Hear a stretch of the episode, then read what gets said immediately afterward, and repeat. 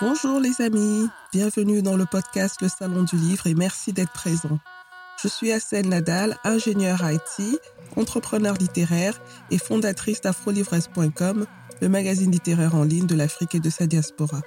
Si vous êtes un passionné de livres, si vous souhaitez mieux comprendre l'évolution du secteur du livre dans le monde en général, en Afrique et dans sa diaspora en particulier, alors ce podcast est exactement ce qu'il vous faut.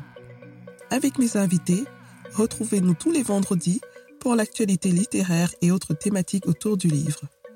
Et c'est parti pour un nouvel épisode du Salon du Livre. Bonjour, bonjour. C'est toujours un réel plaisir de vous retrouver tous les vendredis pour un nouvel épisode du podcast Le Salon du Livre. Je profite euh, de cette occasion pour faire un petit coucou à Audrey, qui est une euh, assidue du podcast et qui nous envoie toujours un petit message d'encouragement, de soutien. Merci Audrey. Et euh, j'espère que cet épisode te plaira.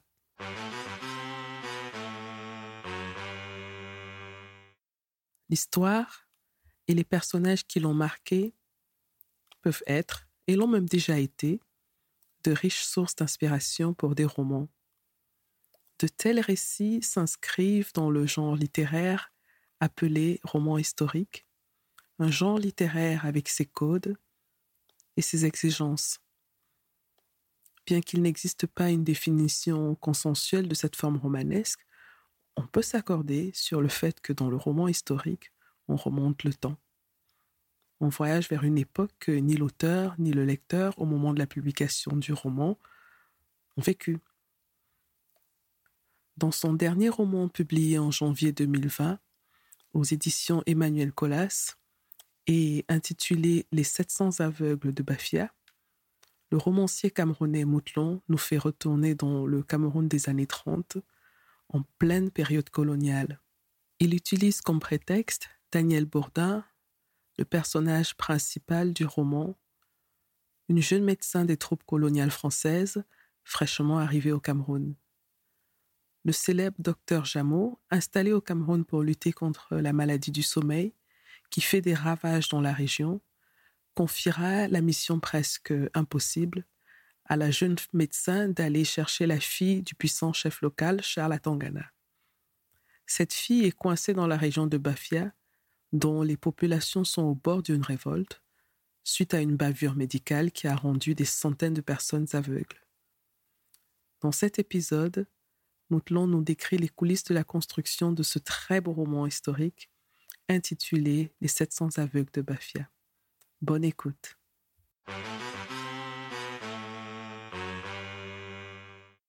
Bonjour Moutlon, Bienvenue dans le podcast Le Salon du Livre. Merci d'avoir accepté notre invitation. C'est un réel plaisir euh, de t'avoir euh, avec nous aujourd'hui pour euh, discuter avec toi autour du roman historique, en particulier autour de ton dernier roman, Les 700 aveugles de Bafia. Bienvenue encore. Merci. Alors, euh, avant qu'on ne rentre dans le vif du sujet, euh, j'aimerais faire un, peu mieux ta connaissance. Est-ce que tu peux nous dire où est-ce que tu es né, où est-ce que tu as grandi, d'où tu viens? Bon, merci. Euh, je m'appelle Daniel Alain Segbe. Ça, c'est mon nom à l'état civil. Mais j'écris sous pseudonyme et j'ai choisi Moutlon. Peut-être tu me demanderas pourquoi.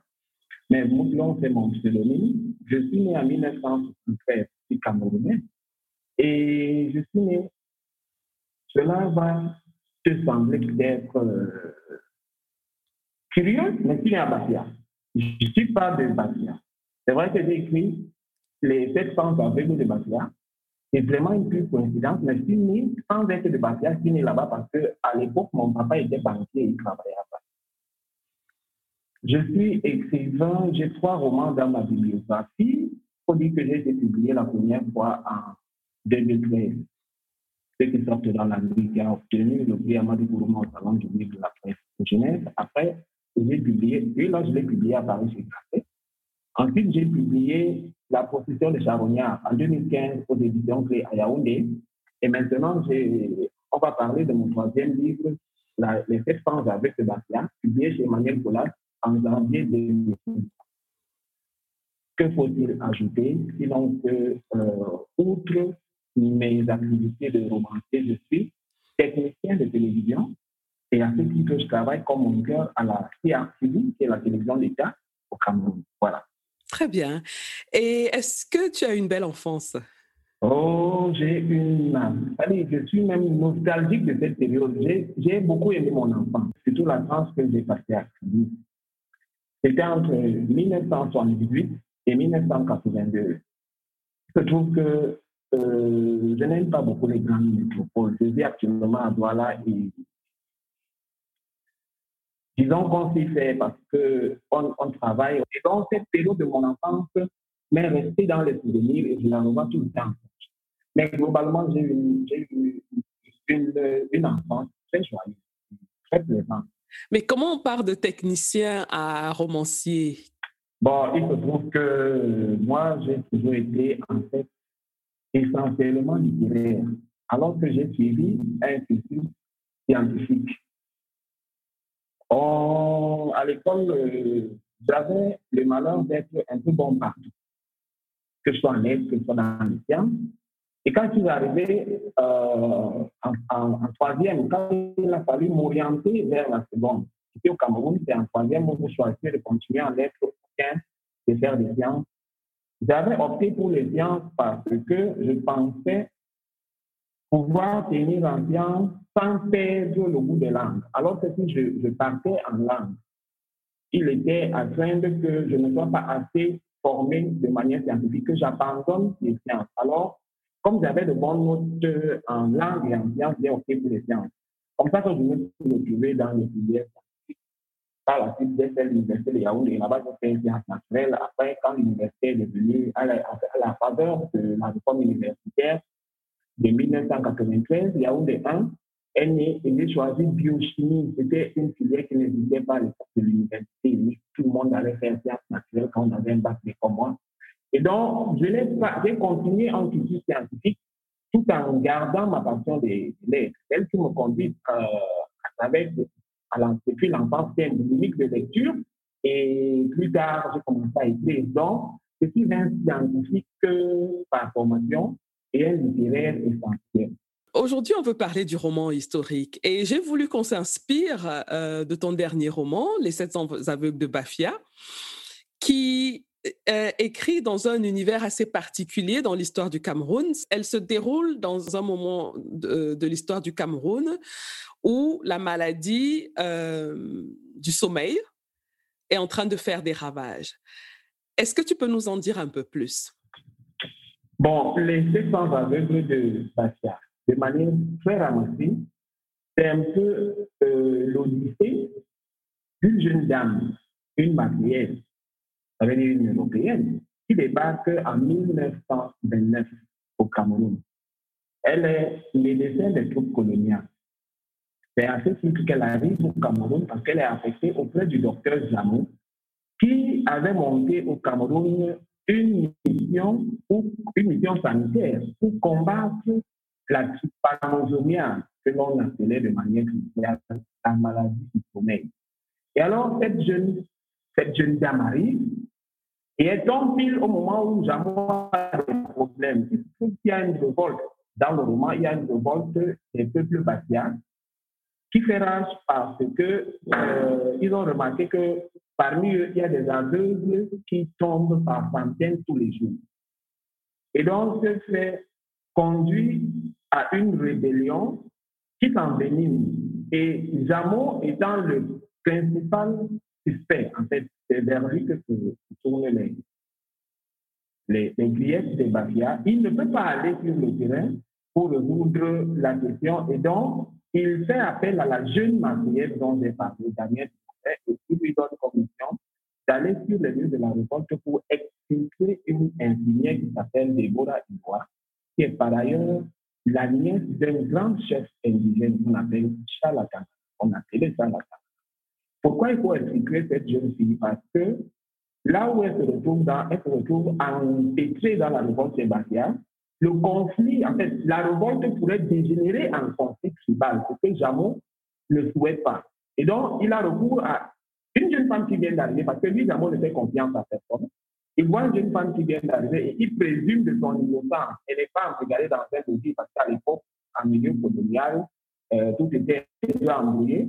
Et elle, elle, est, elle est fraîchement arrivée. Donc, il a la certitude qu'elle n'est ni embrigadée dans un dossier, ni, ni mêlée à quoi que ce soit. Et donc, il compte sur son innocence pour se présenter en, en Batia et expliquer Déborah une fois. Et donc, en ce sens, ce roman est d'abord l'aventure de cette jeune femme. Sauf que le contexte est explosif. Et c'est là la partie historique du roman parce que nous sommes en 1929 et effectivement en 1929 au Cameroun, on a eu le scandale des aveugles de Jamou. Ça, c'est la partie historique. Il se trouve qu'entre 1927 et 1929, Jamou, qui avait monté sa structure, comme j'expliquais tout à l'heure, et qui recevait et affectait des médecins de tout colonial, avait envoyé à Bastia un certain Henri Monnier.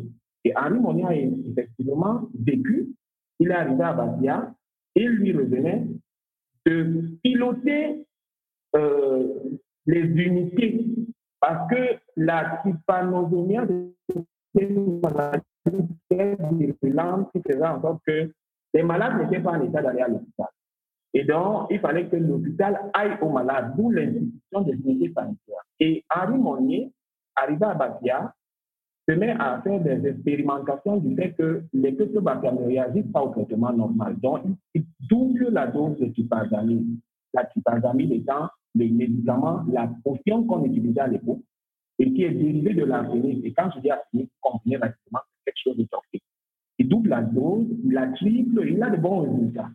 Sauf que quelques temps après, il y a des effets secondaires qui induit des aveugles parce que la trypazamide à dose attaque le nerf optique. Et donc, huit mois après les premières injections, les aveugles commencent à fermer dans tous les villages D'où la révolte. Et Daniel, qui arrive à ce moment-là, est envoyé dans ce contexte.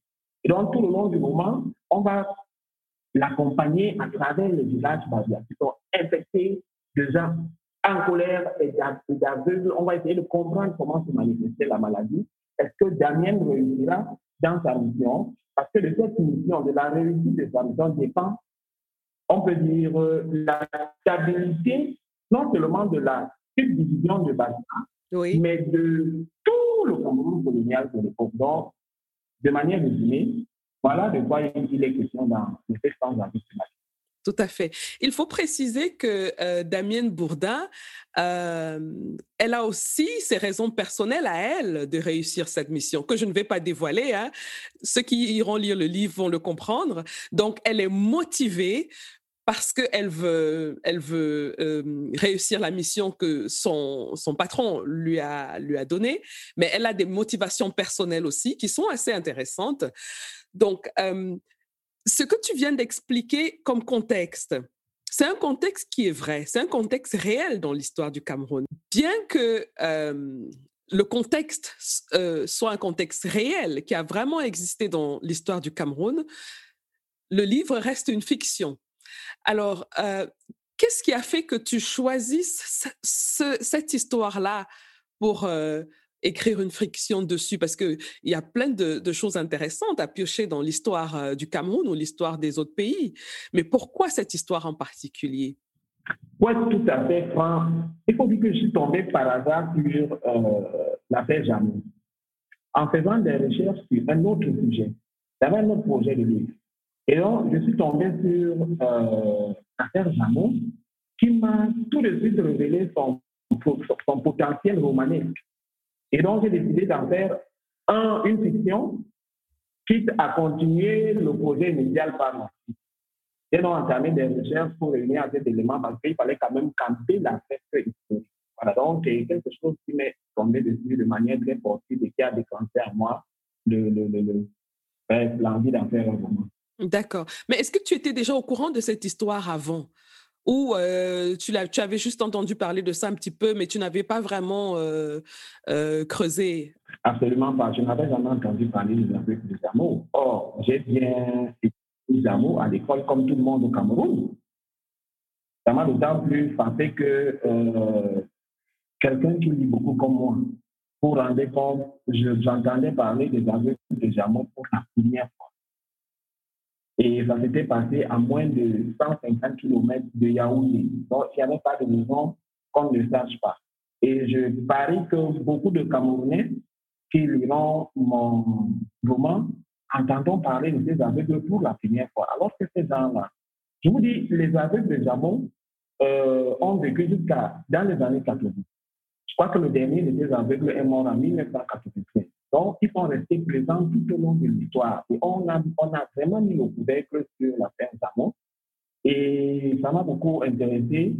Le challenge était non seulement romanesque, mais aussi historique. Moi, je me suis dit, ben, attendez, pourquoi on n'en parle pas? Je vais essayer d'en parler et on verra bien. Donc, j'ai fait ce moi.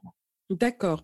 Et alors, comment tu, par où tu as commencé pour tes recherches? Parce que je suppose que quand on tombe sur un sujet pareil, on a envie d'écrire dessus, mais il faut bien commencer quelque part. Est-ce que tu peux nous expliquer le, le déroulement de tes recherches? Après avoir euh, agité l'idée dans tous les sens, j'ai compris, j'ai compris deux choses. La première chose, c'est que je ne pouvais pas rester cantonné dans. Euh, parce que je ne suis pas historien, je suis romancier. Donc, il fallait déjà faire un roman. Exact. Et qui dit roman dit fiction. Il fallait, il, fallait créer une histoire romanesque et me servir de l'affaire des amis de Jameau comme une, comme, comme une toile de fond. Donc, c'est ça le but du jeu. Et donc, cette toile de fond devait quand même être, sinon réaliste, mais moins euh, vraisemblable il m'a donc fallu reconstituer toute la scène de 1927 avec l'arrivée du docteur Henri Monnier. Et là, on n'est pas dans le roman, on est, dans, on est vraiment dans Dans la réalité, oui. Mm-hmm. Dans la réalité. Tout commence en 1927 quand Henri Monnier débarque à Bakou. Jusqu'en 1929, parce que pendant deux ans, il va régulièrement bombarder les populations des 17 villages de Bakia de typazamide, de triple dose de typazamide. Il fallait reconstituer tout ça. Il fallait déjà comprendre d'où est venu le mal. Et donc, j'ai fouillé dans tous les sens pour, premièrement, comprendre ce qui s'était passé. Pourquoi les gens étaient aveugles quelle est euh, la bavure résidait, elle, était cachée à quel niveau? Et donc, j'ai découvert que le produit que Jamon utilisait la tripazamide était un dérivé de l'arsenic. Jamo avait codifié, conscient des dangers, lui, il avait codifié le traitement. Et il envoyait ses médecins de tout colonial. C'est chemin arrivé, il y en a qui arrivaient en Afrique sans avoir vu un noir. Il y en a qui arrivaient sans avoir même vu un malade qui bien. Donc, on les envoyait à Ayos pour un mois d'acclimatation. Jamo avait monté à Ayos un centre d'instruction parce qu'il fallait aussi former des indigènes à, à, l'application du traitement, parce qu'il fallait vraiment beaucoup de même de il fallait entrer dans tous les villages, il fallait le faire régulièrement. Donc, les quelques dizaines de médecins de tout colonial qu'on envoyait à la une sanitaire ne suffisaient pas. Donc, euh, quand tu allais à Ayos, une fois débarqué du bateau, tu passais un mois à te familiariser avec le traitement que Jacques avait codifié. Harry Monnier l'a fait. Et donc, tu allais à ton poste d'affectation. Pour lui, c'était la subdivision sanitaire de Bastia, où il est arrivé. Mais pour le malheur des populations de Bastia, elles étaient tellement infectées qu'elles ne réalisaient pas au traitement normal. Et Henri Monnier a pris sur lui d'entamer des expérimentations. Et après avoir doublé et triplé la, la dose de dipazamide, il a obtenu au, début de bons résultats. Il a même été célébré par le chef locaux il fallait reconstituer les villages Batia pour faire crédible. Les, bon, je me suis rendu compte qu'à l'époque, il y avait 17 villages Batia, des 17 villages qui étaient euh, éparpillés autour du centre colonial de la circonscription administrative qui était Batia. Il fallait comprendre comment euh, se manifestait la maladie sommeil comment fonctionnait la mission de Jameau, comment elle lui avait été attribuée par un décret du ministre de l'économie. Donc, euh, la recherche, c'est. Avant même de penser à mon histoire romanesque, parce que par la suite, après avoir euh, reconstitué toute la fête historique, il fallait pouvoir parler des peuples qui résidaient dans la division. Parce qu'il n'y avait pas que les Babias. Il y, avait, il y a, il y a des Yambaka, il y a des. Il fallait pouvoir parler du centre des opérations qui est toujours là, l'hôpital Jamo qui est à Yaoundé, d'où est parti euh, Daniel. Et donc, après avoir reconstitué toute cette fresque-là, j'ai donc imaginé l'histoire de cette jeune dame, médecin de club colonial, en but à beaucoup de difficultés entre euh, euh, ses aspirations. Elle va être romancière. Et nous sommes à une époque où, même en France, on ne pense pas que les femmes soient bien placées écouter On lui payait beaucoup de chèques. Elle se fait rejeter dans plusieurs maisons d'édition. Allô, tu es toujours là? Oui, je suis là, je t'écoute. Mhm.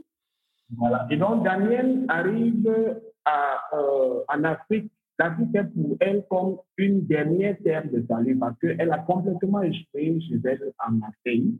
Elle est devenue, elle est finalement devenue médecin après avoir abandonné l'écriture pour tenter sa carrière de romancière.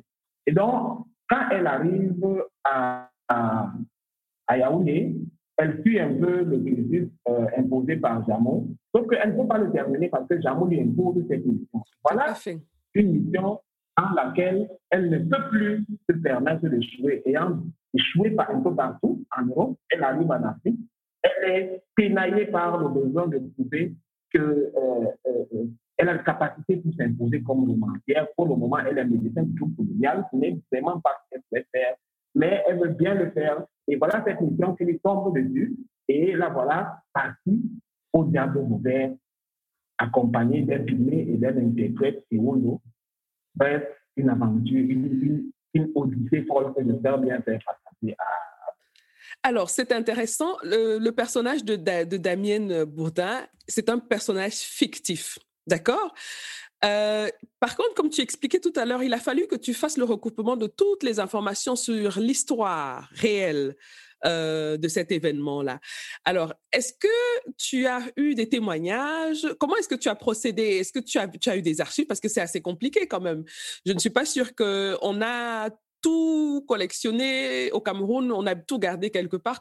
Comment tu faisais pour savoir euh, comment les gens vivaient à cette époque, comment ils s'habillaient, euh, quelles étaient leurs euh, habitudes sociales, ainsi de suite, pour rendre le récit authentique? Bon, il faut dire qu'il y a déjà beaucoup d'archives qui sont disponibles sur le net, pour commencer. Vous pouvez trouver euh, des archives qui sont pour l'essentiel faites par euh, des compagnons même de Jamon, parce qu'il euh, y en avait qui écrivaient leur propre périple.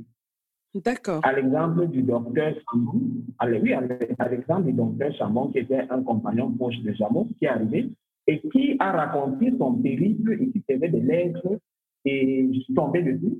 Tout ça est disponible sur Internet. Très bien. J'ai voilà un témoignage de premièrement, celui du docteur Chambon, qui a longtemps officié comme instructeur au centre Ayos. On a même trouvé des photos où il apparaissait à côté de Jamo Ayos et la maison en question est toujours debout. Je me suis rendu sur place.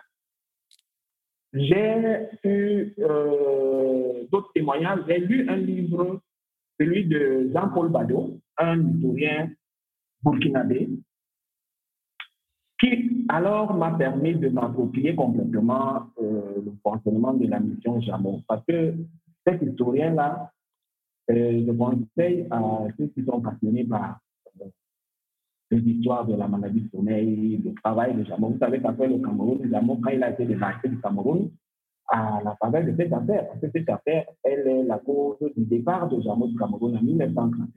L'affaire des affaires peut-être qu'on n'en parle pas.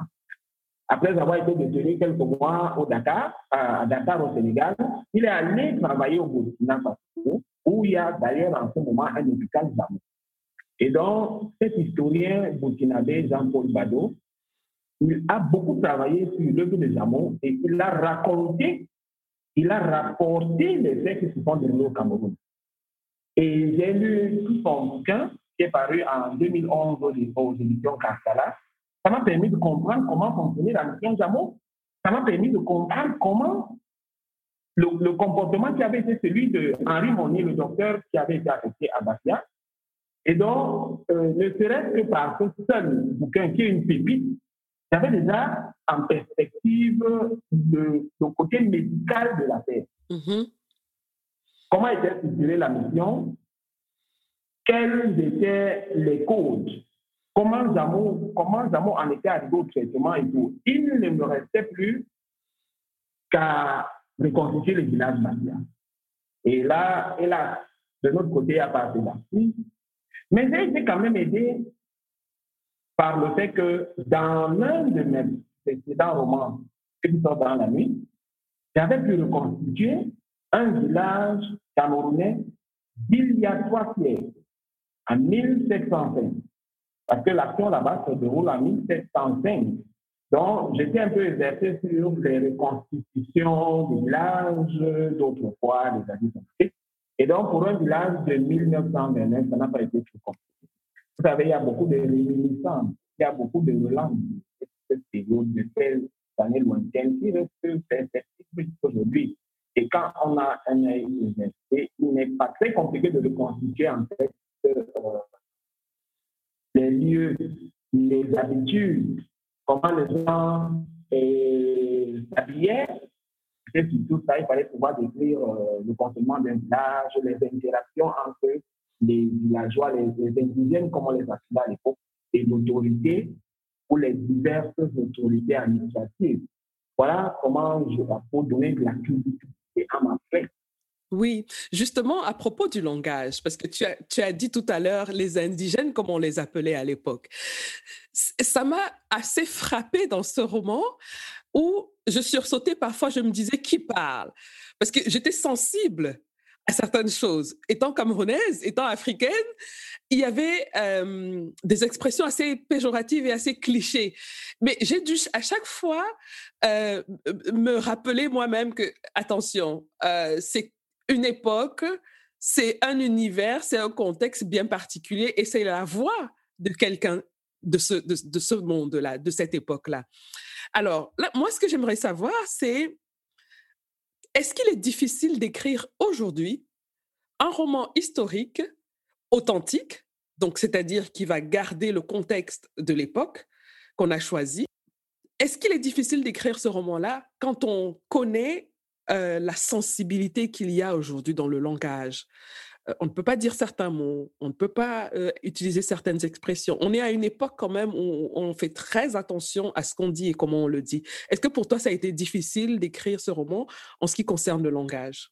Ben, Je n'ai pas pensé au... Moi, j'ai pensé à faire une, une, histoire du geste d'abord, parce que dans mon roman, il y a la petite histoire de Damien Boudin qui se mélange à la grande histoire du Cameroun. Et moi, mon souci premier, c'était de, de, raconter mon histoire.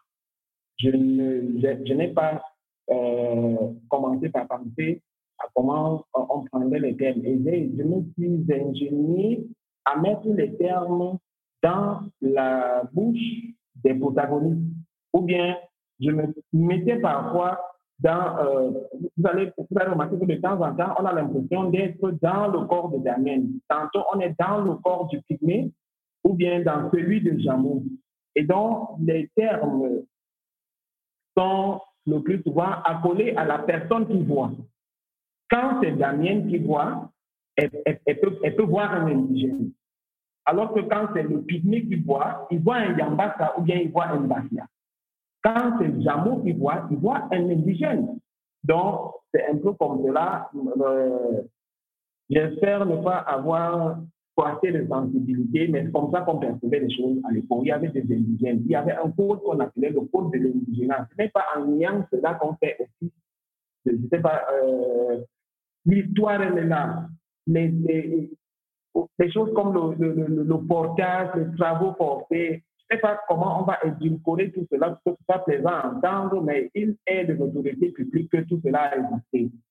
Et moi, je me suis mis dans le contexte de 1929 pour écrire mon roman. Je me suis transporté moi-même en 1929. Et en 1929, quand on appelait un Camerounais indigène, il ne pensait pas qu'on lui a fait offense. Tout à fait. La réaction que j'ai eue, en fait, c'est par rapport à mon époque, donc celle d'aujourd'hui. À chaque fois, il fallait que je me rappelle que je suis en 1929 et je n'ai pas à juger cette époque-là avec les critères d'aujourd'hui. Donc, c'est pour ça que j'avais voulu connaître ton, ton avis sur le, le processus d'écriture quand tu écrivais ces scènes-là. Alors, est-ce que tu vois un, un, rapport, un parallèle entre cette époque-là et celle d'aujourd'hui? Comme par hasard, nous traversons un moment où il y a une pandémie dans le monde entier. Est-ce que ça t'a interpellé Bon, moi j'ai fini d'écrire avant la survenance de la pandémie actuelle. J'avais fini d'écrire, le roman était publié parce que euh, pour un roman publié en janvier 2020, vous imaginez bien que euh, le manuscrit était prêt des mois avant. Parce qu'il a dû suivre les, les, les, les L'édition, voilà. Mm Passer dans les, étapes de l'édition, il fallait que le manuscrit soit prêt avant. Et donc, je n'ai pas été influencé par la pandémie actuelle. Sauf qu'il y a quand même des, des, choses qui reviennent. Vous vous rendez compte que, en ce moment même au Cameroun, nous avons un problème de vaccination ici en ce moment. Et dirais que ce problème, en fait, vient de l'époque là. Les gens se méfient des vaccins. Aujourd'hui, on a un problème au Cameroun où il y a des parents qui vont dans des écoles pour faire sortir les enfants parce que le vaccin contre la polio est obligatoire. Mais c'est de, l'héritage qui nous fait voir période, les gens se méfient des piqûres depuis l'époque de Zamon, qui a laissé plus de 1000 aveugles sur nos carreaux. Et donc, voilà quand même près d'un siècle que cette affaire Personne ne peut expliquer pourquoi les gens se méfient des vaccins aujourd'hui. Personne ne peut le comprendre s'ils ne se réfèrent pas à cette affaire-là. En fait, ça vient de là. Absolument. Vous voyez, donc il y a, il y a, une, il y a une relation, il y a une relation une relation. À l'époque, vous savez, le scandale avait été passé par fait de profit. On n'en a pas parlé. On a fait croire au Bafia qu'il souffrait de la cécité des litières, alors qu'en fait, ils avaient été, pour ainsi dire, euh, bombardés de amis. C'était un scandale, une bavure médicale en bonne due forme. Mais je crois que tout le monde n'a pas été juste. Et il y a des gens qui sont rétifs au vaccin depuis cette époque jusqu'à l'heure actuelle. Et cette pandémie est revenue réveiller tous ces, ces, ces tourments-là qui font que les gens regardent la médecine occidentale avec un certain une certaine méfiance. Donc, en fait, selon toi, il y a, une, transmission de la peur de génération en génération, bien qu'aujourd'hui, on ne puisse pas expliquer d'où vient cette peur-là. On, réagit par peur, mais sans euh, connaître l'histoire, en fait, d'où vient la peur, en fait. C'est à ce niveau, je pense que nous avons intérêt à revenir sur beaucoup de points de notre histoire, la vraie, parce que l'histoire qu'il y a dans nos manières scolaires, elle nous est imposée, en fait, elle nous est liée par le colon, qui ne pouvait pas faire une histoire à charge contre lui-même.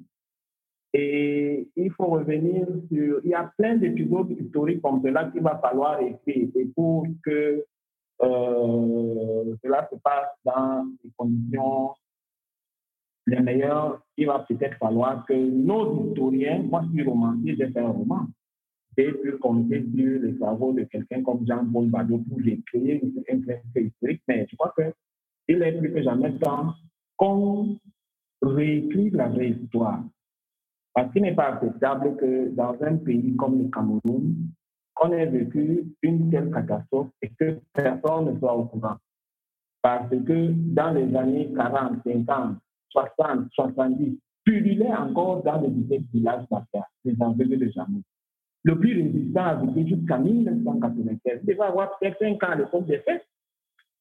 Et vous ne comprendrez pas, c'est-à-dire quand quelqu'un est rétif au vaccin actuellement, vous ne pouvez pas lui parler si, vous ne revenez pas pour exorciser ce mal qui vient des années 20, où des indigènes, entre guillemets, bon, des Noirs, allaient, de, vous, allez le lire dans mon, roman, ils allaient de manière très volontaire au devant de la médecine euh, occidentale.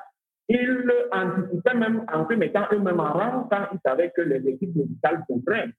Et qu'aujourd'hui, on retrouve des gens qui sont lettrés, mais qui s'opposent à ce que leurs enfants soient vaccinés. Il y a qu'une raison? Et cette, cette raison, elle, est dans l'histoire on ne dit pas. je pense qu'il faut qu'on raconte aux gens que ce qui s'est passé à Bakia était un accident. C'est un accident. Ce n'était pas une expérimentation voulue. Jameau qui a payé le plus fort était innocent parce qu'en en fait, c'est Henri Monnier qui avait qui était allé peut-être euh, embrumé par la soif de reconnaissance. Du zèle aussi, un peu. Hein, oui. Euh, euh, à l'époque, on avait Albert Schweitzer au Gabon, qui était déjà devenu star, Jameau au Cameroun, qui faisait des, qui paraissait dans de grandes revues scientifiques. Peut-être que euh, Henri Monnier aspirait à être comme Albert Schweitzer ou, le docteur Jameau. Et donc, c'est lui qui s'est livré à des expérimentations que Jameau a dû assumer parce qu'il était le leader. Il faut raconter aux gens que ce n'était pas prématuré. Parce que sinon, moi, je pense qu'on devrait vacciner. Et je vais vous dire, l'action de Jameau, moi, je pense que Jameau mérite sa place dans le livre d'histoire. Je suis contre le fait qu'on ne dise pas la vérité quand on avec ce vaccin. Jameau mérite quand même sa statue qui est à Yaoundé. Parce que je vous, garantis que la maladie du sommeil était plus dangereuse que le sida. Et mélangé au paludisme qui existait déjà, sans l'intervention de Jameau, le Cameroun perdait au moins la moitié de sa population. Et donc, Jameau a fait œuvre utile. On ne peut pas résumer toute son œuvre à l'incident de Babia, qui est même du fait d'un zèle d'un médecin de troupe colonial qui n'était pas le responsable de la structure. Mais il faut expliquer tout ça aux gens. Tout à fait. Parce que ceux qui refusent qu'on vaccine leurs enfants de, contre la polio actuellement, parce qu'ils courent, de, courent des risques. Et si euh, la médecine occidentale avait essentiellement pour but d'anéantir les Africains, vous pensez que depuis le temps qu'on a fait des cellules en pharmacie, que nous ne fabriquons pas, on serait toujours là pour en parler? Et donc, il, y a, beaucoup de pédagogie à faire autour de la question. Au lieu de, de, de, la vérité ce qui s'est passé à Bastia, il faut la raconter comme je l'ai fait, que les gens comprennent que c'était un accident et que ne se défile pas quand on a la preuve qu'un vaccin est de qualité parce que la poliomyélite a quand même été et, euh, elle a été été hors de l'Afrique par ces vaccins-là. Et il ne faut pas courir le risque qu'elle revienne. Tout à fait. Euh, il y a un côté euh, politique intéressant que tu as, que tu as euh, effleuré dans le livre, qui est les luttes d'influence qu'il y avait dans le milieu médical à cette époque-là. Et on a vu, ça continue jusqu'à aujourd'hui on revient sur le Covid et euh, les, différents camps qui se, tirent euh, dessus. Donc, euh, est-ce que tu peux nous en dire un peu plus? Le, fait que le, docteur Jameau avait réussi à convaincre le ministre de la métropole de tutelle de lui donner un budget spécial pour le travail qu'il faisait au Cameroun. Est-ce que tu peux nous en dire un peu plus? Bon, voilà ce qui s'est passé. Mm était arrivé au Cameroun en 1921. Il a entrepris un premier tour au Cameroun. Il a entré jusqu'au fond des villages. Il avait été aidé en cela par Charles Atangana, qui était le chef indigène le plus influent de l'époque. Parce que, au, au, départ, parce que euh, comme il avait des, des, microscopes, euh, il fallait qu'il prenne quand même le temps. Les gens ne voulaient pas qu'on touche à leur, euh, avec les, les préjugés à l'époque.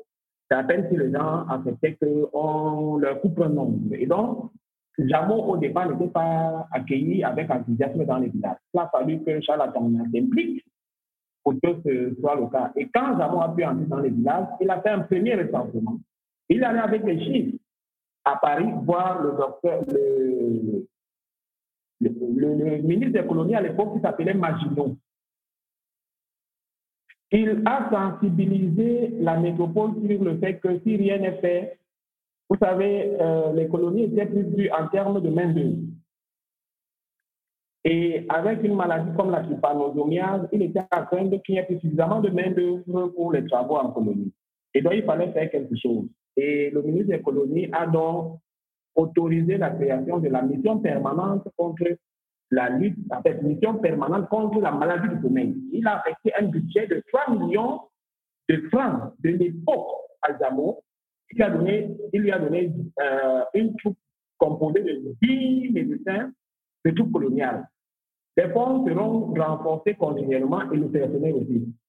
que Jamon répondait directement au ministère des colonies, alors qu'au Cameroun, il y avait une administration coloniale qui était coiffée par un haut commissaire qui s'appelait Marchand à l'époque. La corruption dont on se plaint aujourd'hui dans les pays africains, en fait, elle nous a été liée par l'administration coloniale Parce que ce haut commissaire et ses fonctionnaires en voulaient à Zamo parce qu'ils géraient tout seul cet argent qui était énorme. Ils n'avaient aucune base sur lui et donc ils attendaient le premier dérapage pour lui régler son compte. Et l'occasion leur en a été donnée avec la bavure de la vie. Et donc, voilà des gens qui ont sacrifié le docteur Zamo parce que leur but été de mettre la main sur son organisation qui charriait d'énormes budgets. C'est ça qui s'est passé. Il y a eu une lutte d'influence au Cameroun. C'est-à-dire que la fresque que je recrée dans ce livre, je n'ai pas beaucoup mis l'accent sur ce côté-là, mm-hmm. mais il s'agit aussi de ça. Ça veut dire que pendant que les Batias, se révolter. Bon, il n'y a pas eu de révolte Bafia. Mon roman théorise la révolte euh, qui aurait eu à Bafia si l'information avait effectivement stipulé que ce Jamon qu'on est en train d'abattre, parce que l'administration coloniale française a clairement abattu Jamon, qui sera d'ailleurs arrêté. On va revenir sur la question. Mais on a tout fait pendant qu'on arrêtait Jamon, pendant qu'on le débarquait, on le chassait du Cameroun, on a tout fait pour que les indigènes ne sachent pas pourquoi parce qu'il ne fallait pas justement courir le risque d'une révolte, parce que s'ils savaient que Jamon tombe pour la bavure de Babia. Donc, en fait, dans les articles de l'époque, quand euh, personne ne parlait de Babia à l'époque, c'était la bilharziose, c'était, mais c'était surtout pas une bavure médicale. Mais l'administration coloniale, qui savait en quoi s'en en a profité pour chasser Jamon du Cameroun afin de mettre la main sur sa mission afin de gérer les fonds. C'est de ça qu'il s'agit. Cette lutte-là a été euh, le drame de la vie de Jamon parce qu'en 1931, il va à l'exposition universelle de Paris et à son retour, il est débarqué à Dakar, enfermé pendant quelques mois. Et quand il est relaxé, il va au Burkina, comme je vous ai dit tout à l'heure, il travaille quelques mois et il rentre chez lui dans la Creuse il mourra en 1900. Il a enterré là-bas. Donc, euh, pendant que Jamo, lui, s'occupait de réparer les torts à Bastia et autres, Henri Monnier, qui avait été à l'origine de la bavure, n'était plus là. Il avait bénéficié d'un congé administratif de six mois. Donc, il était en France. Jamo se débattait en même temps contre. Il devait trouver une solution au problème des aveugles et en même temps, il devait euh, en répondre devant les autorités administratives qui en voulaient à, son organisation. Voilà un peu les buts, voilà le contexte politique de l'époque qui n'était vraiment pas favorable à ça. Alors, est-ce que tu sais si euh, du côté euh, français, on parle du docteur Jameau? On l'a dit tout à l'heure, c'est une histoire qui est assez oubliée ou pas du tout connue au Cameroun, mais est-ce que du côté français, elle est connue, cette histoire? Bon, ce que je sais, c'est qu'il y a une fondation Jamon qui est gérée par des descendants. Mm-hmm. Euh, le scandale des aveugles de Bastia a été enterré par l'administration coloniale. Euh, il a fallu vraiment les travaux des historiens africains comme Jean-Paul Badeau pour l'exhumer un peu. Et avec mon roman, je pense qu'on en parlera de plus en plus, car il sera commercialisé au Cameroun mais l'administration française a enterré ces archives. Vous savez, dernièrement, le président Hollande était au Cameroun. Et on a parlé de déclassifier certaines archives. Et tous les regards, quand on parle de déclassification d'archives, sont tournés sur la répression militaire qui avait été euh, infligée aux maquisards de l'UPC, aux nationalistes camerounais qui demandaient une indépendance sans condition. Et les personnes ne se soucient des choses comme euh, le scandale des aveugles de Batia. Bon, ben, il faut aussi comprendre que euh, les gens n'en parlent pas parce qu'ils ne sont pas au courant. Ils ont appris que Jamo est venu au Cameroun. Il a, il a, vaincu la maladie de sommeil et d'ailleurs, il a une statue à sa gloire au centre-ville de Yaoundé. Voilà un peu la géographie de Jamo au Cameroun. Mhm. Alors qu'il y a plein de choses à dire. Il y en a de bonnes, il y en a de moins bonnes. Et du côté camerounais comme du côté français, en fait, a été. Alors, nous allons bientôt arriver au terme de, notre entretien, mais avant, j'ai encore deux ou trois questions à te poser. Euh, est-ce que tu trouves que c'est juste d'appeler ton roman aujourd'hui, de le classer dans le genre roman historique? Moi, je l'ai fait sans te demander ta permission, mais est-ce que toi, tu estimes que euh, c'est juste de le faire?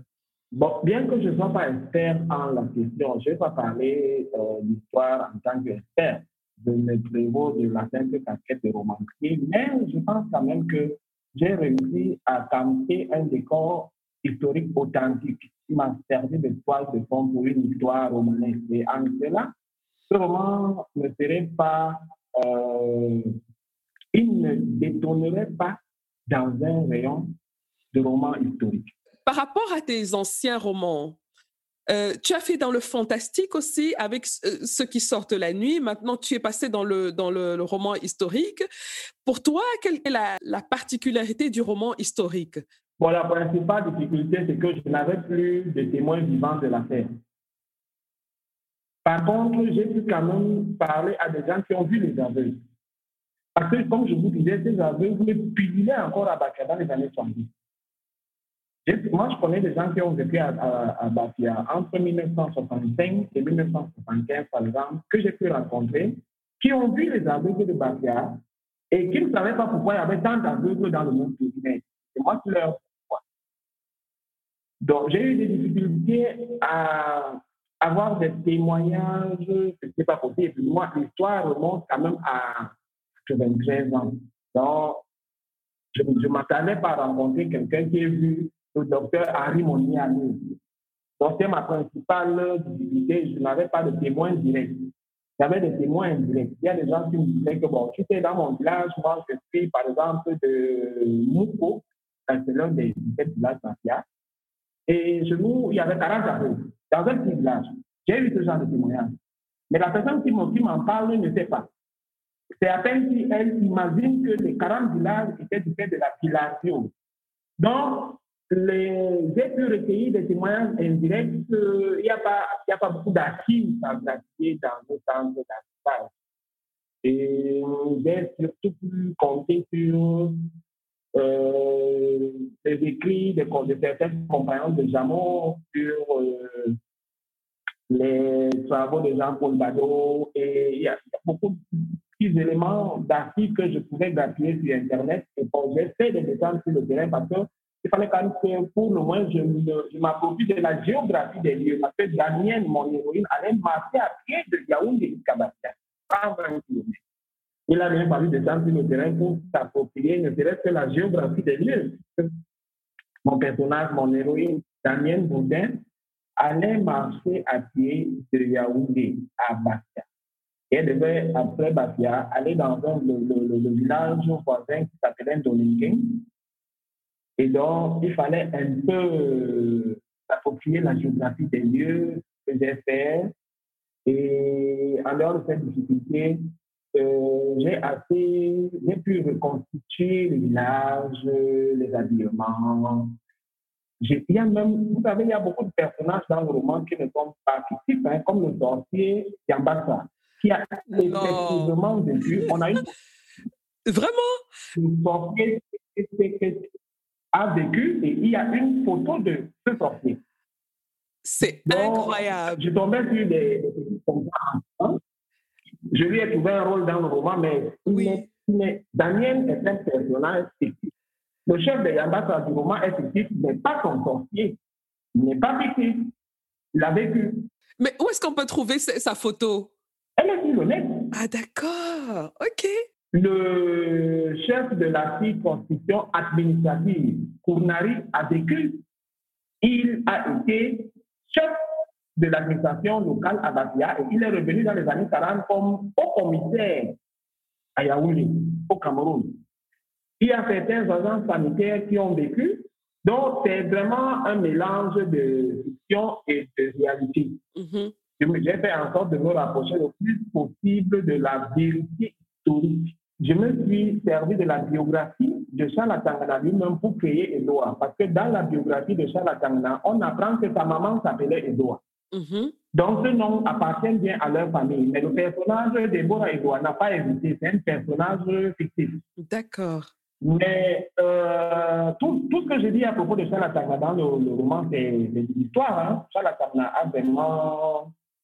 Il est vraiment revenu d'exil en 1921 vous savez, il a accompagné les Allemands en 1916 à leur départ. Il est allé en exil en Espagne. Tout ce que je dis là est authentique. Mm-hmm. Il a aidé Zamo dans sa, son épanouissement, dans son expansion dans les villages.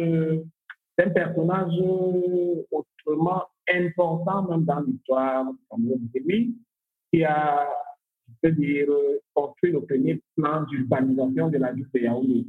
Parce qu'il avait fait deux voyages en Allemagne ou quand il, revenait avec des croquis, et quand il arrivait, il réunissait les notables pour leur dire que, bon, désormais, voilà comment il faut construire les maisons. C'est un personnage historique vraiment Mmh Et je crois qu'il est aussi très riche pour euh, un, romancier comme toi d'aller explorer ce type de, de, de personnage-là. Vous voyez bien l'usage que j'ai fait de Charles dans ce roman. Absolument. euh, le, le, personnage et outre le peu qu'on nous en dit en classe, je pense qu'il faut vraiment euh.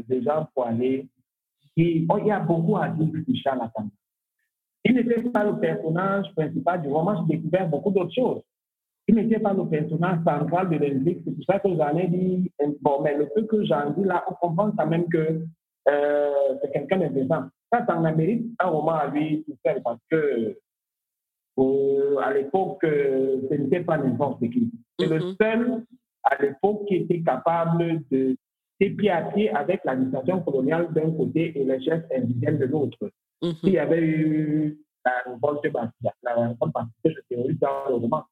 Je crois que ça, ça aurait été vraiment important dans une mission d'apaisement comme celle Très bien.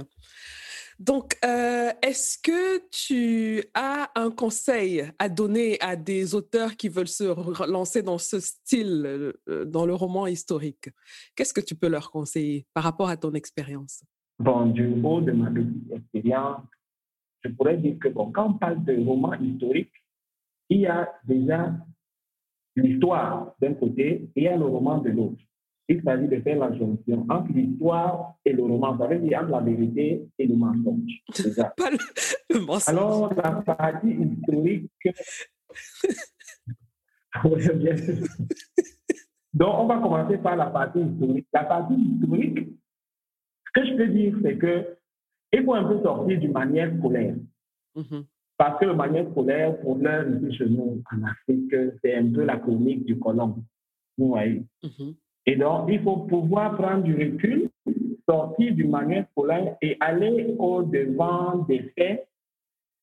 Euh, Ce n'est pas facile maintenant parce qu'on euh, ne trouvera plus de témoins. Mais c'est le qui a payé si on fait du moment historique qui va des santé battues, de l'histoire convenue pour aller à la recherche de l'histoire, de se rapprocher le plus possible de ce que euh, les faits étaient à l'époque pas du point de vue du, du colon ou du point de vue du livre d'histoire qui est à prendre avec beaucoup de principes. Ça, la première chose. La deuxième chose, c'est que les faits doivent être recoupés, bien recoupés. Et dans le roman, il faut bien faire la part des choses entre la partie romancée et la partie historique. Les faits qui, les faits qui ne sont pas avérés, je pense qu'il vaut mieux les utiliser du côté romanesque de l'œuvre. Parce qu'on peut avoir des présomptions qui ne sont pas vérifiées, mais qui peuvent être utiles. Et là, il faut bien les mettre dans le côté romancé de l'histoire et non essayer de les faire passer pour des faits une certaine rigueur est de mise quand on s'attaque à un sujet de cette nature. On comprenne parfaitement où s'arrête l'histoire et où commence le roman dans un roman historique. La dernière chose que j'aimerais dire, c'est qu'il faut aimer l'histoire parce que ce n'est pas une exercice facile. Il faut aller exhumer des faits qui remontent parfois à 90 ans, voire à trois siècles, comme je l'ai précédemment fait dans le qui sont dans la nuit. Mm-hmm. Il faut aimer l'histoire. Il faut l'aimer parce que c'est pas une partie de plaisir, c'est difficile. Et quand on est romancier, on n'est pas forcément spécialiste d'histoire. Moi, si j'avais mes études à refaire, je, je, ferais de l'histoire. Je, je, me suis rendu compte que c'était très riche. Et je suis, surtout que je suis un nostalgique par nature. On a parlé de mon enfance tout à l'heure. Moi, j'ai une histoire, c'est plein de pépites pour un romancier. Et donc, euh, quand on a pris de la distance avec les faits historiques des manières scolaires, quand on a recoupé avec exigence les faits, et quand on aime l'histoire en elle-même, je pense qu'on est, on est bien parti. Très bien, merci pour ces conseils. Et dis-moi, est-ce que tu as euh, des prochains rendez-vous, que ce soit des, euh, des rendez-vous en ligne ou des rendez-vous dans, dans, le, dans le réel, bien que ce soit devenu un peu plus compliqué par rapport à la situation actuelle euh, avec la pandémie pour les événements? Est-ce que tu as des dates qu'il faudrait qu'on retienne ou... Il faut dire que nous, autres acteurs culturels, on est de la pandémie. Oui. Parce qu'il y avait euh, un calendrier qui s'est écoulé. Je devais aller au Mali pour des conférences, il n'en est plus question. Je devais aller en France pour la promotion de ce livre, ça n'a pas été possible. Et donc, ce type de rendez-vous, jusqu'à. jusqu'à on n'en sait plus rien. On est obligé de s'adapter. Et les rendez-vous que j'ai maintenant sont dans le parisien.